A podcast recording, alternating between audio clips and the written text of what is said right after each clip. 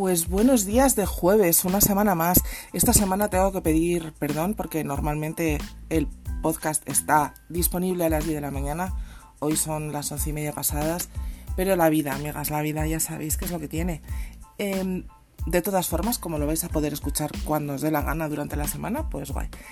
Eh, la semana pasada hablábamos sobre el biberón, sobre cómo prepararlo, sobre formas seguras de hacerlo, sobre por qué eh, los fabricantes, tanto de leche como embotelladores de agua y tal, eh, no, nos dicen realmente cuál es la forma adecuada y segura, higiénica de preparar un biberón. Hoy os voy a hablar de otra cosa. vamos a cambiar de tema totalmente y vamos a irnos al porteo. la razón es porque esta semana vino una mamá a mi casa, porque sabéis que yo invito a madres y a padres a mi casa cuando necesitan algún problema. Eh, estoy disponible para ellos para, realizar consultas de cosas de, pues de maternidad, de lactancia sobre todo y de portabebés. Y em, esto me, llevó a, recordar los tiempos en los que yo empezaba todo esto hace, uf, yo qué sé, allá en, en, el, en la era de los dinosaurios.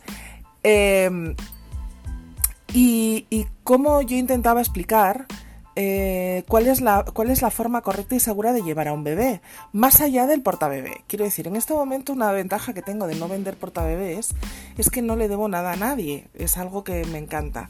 No tengo que vender un portabebé para mm, porque yo me dedico a otra cosa, ¿vale?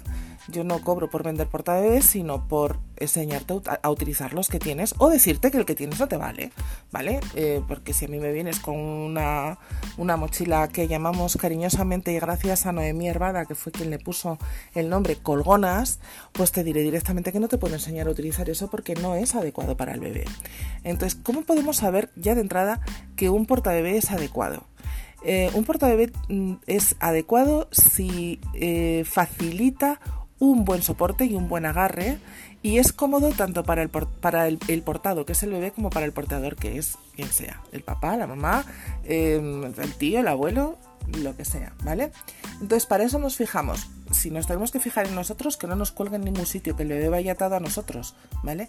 Y si nos tenemos que, em, que fijar en el bebé, eh, entonces eh, tenemos que mirar que la postura sea adecuada. ¿De acuerdo?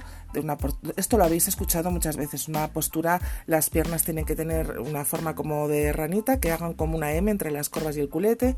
Eh, el, el portabebé no puede presionar en ningún sitio, sino que se tiene que ver perfectamente como la, espalda, si lo vemos desde de perfil, hace una C, ¿de acuerdo?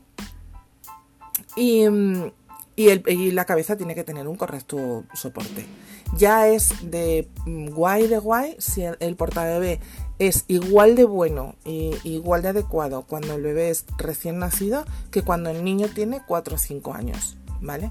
Claro, en eso nos encontramos muy pocos portabebés. Pues, quizá, eh, bueno, quizá no, seguro los fulares, eh, las bandoleras, aunque eh, por donde cargan eh, mm, y por cómo va ganando peso el bebé, van, van eh, relegándose a, periodos de tiempo cada vez más cortos. Y luego, pues si tengo que dar un nombre de una mochila, como no la vendo, pues la que la venda, que la venda, que mola, es la EMEI, porque al, estar formada por un bucle de tela de fular, lo puedes, puedes em, ajustarla perfectamente al bebé independientemente de su tamaño y de su peso, ¿vale? Vale, pero el hecho de tener un fular no hace que estés porteando de manera segura. Yo recuerdo una vez que llegó eh, un papá muy orgulloso a la tienda eh, con un bebé muy mal, pero muy mal, pero fatalmente puesto, ¿vale? Lo tenía en posición cuna, es decir, en lugar de erguido con las piernas abiertas, esta postura que describo, que no os preocupéis porque a lo largo de esta semana pienso hacer un pienso hacer una entrada en el blog ya con, con fotos y demás y con ilustraciones. Em, pero aparte de eso, eh, aparte de, que lo llevaba en posición cuna, lo llevaba súper abajo, casi al lado de su, de su cintura y no tenía contacto visual con, el niño, ¿vale? En ningún momento. Claro, em, yo lo primero que le dije, quizá no fueron, no, no lo dije bien, ¿vale? Pero es que me parecía urgente que sacara al bebé de allí le dije que esa postura era peligrosa. ¿Por qué? Pues porque el, mentón del bebé estaba totalmente pegado a su torso. Es decir, podía bloquear su vía aérea en cualquier momento y además al tenerlo tan lejos de su vista, no se daría cuenta hasta que no fuera a coger al bebé.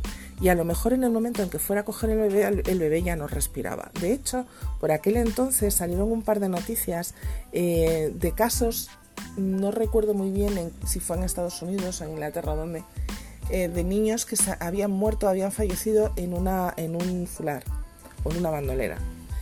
Eh, vamos, no recuerdo muy bien los detalles porque hace tiempo, pero recuerdo que son portabebés que yo he vendido y que, que yo he usado de manera segura y, bien, ¿no?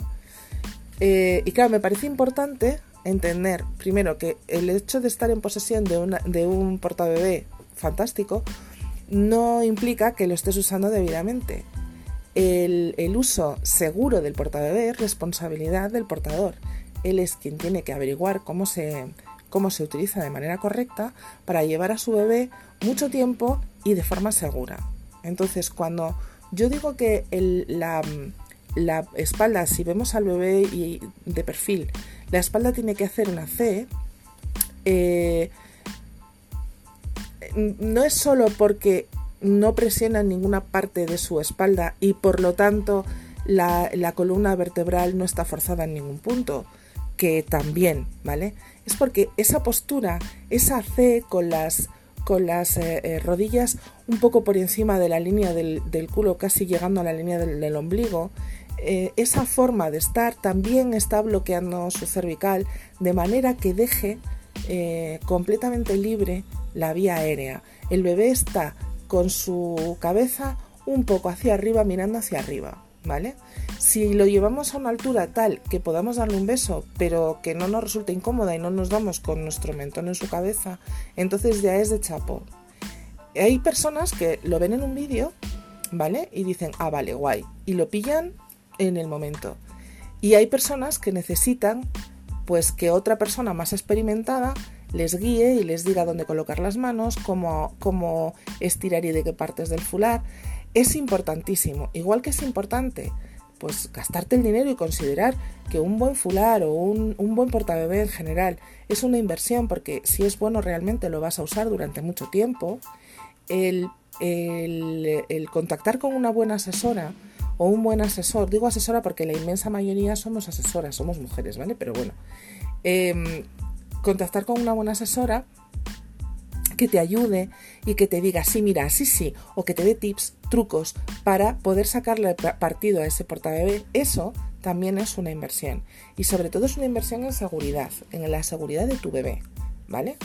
Eh, ya digo que voy a hacer una entrada en el blog sobre porteo seguro. Quiero pedir permiso a un par de asesoras que tienen unas fotos chachis eh, y unas infografías que son geniales porque creo que si algo es muy bueno hay que usarlo, pero también creo que si no es mío tengo que pedir permiso, ¿vale? Entonces, en cuanto tenga todos los permisos, iré, mm, eh, iré configurando la entrada y la compartiré en el blog. Y, voy a ir eh, recomendándoos que volváis a echar un vistazo a los vídeos que están en la fanpage de la Teta y Más de, Facebook, que son antiquísimos, pero que, os pueden echar una mano a la hora de empezar a usar ese primer portabebé. ¿Vale? Nada, espero que el, podcast de hoy os haya resultado interesante. Sabéis que si tenéis comentarios o sugerencias podéis hacerlo desde la plataforma que estáis escuchándolo o bien desde la fanpage de Facebook o desde el blog en Radio Teta y si no en info.latetaimas.com. Un beso y hasta la semana que viene.